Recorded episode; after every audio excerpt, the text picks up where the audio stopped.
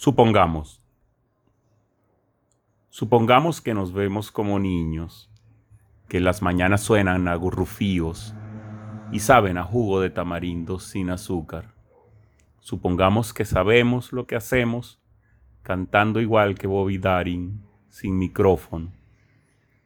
O mejor hacer la vista flaca, vestir de domingo, no olvidar un pañuelo blanco en punta, un toque de la colonia de papá, unos minutos de propagandas en la tele de la sala.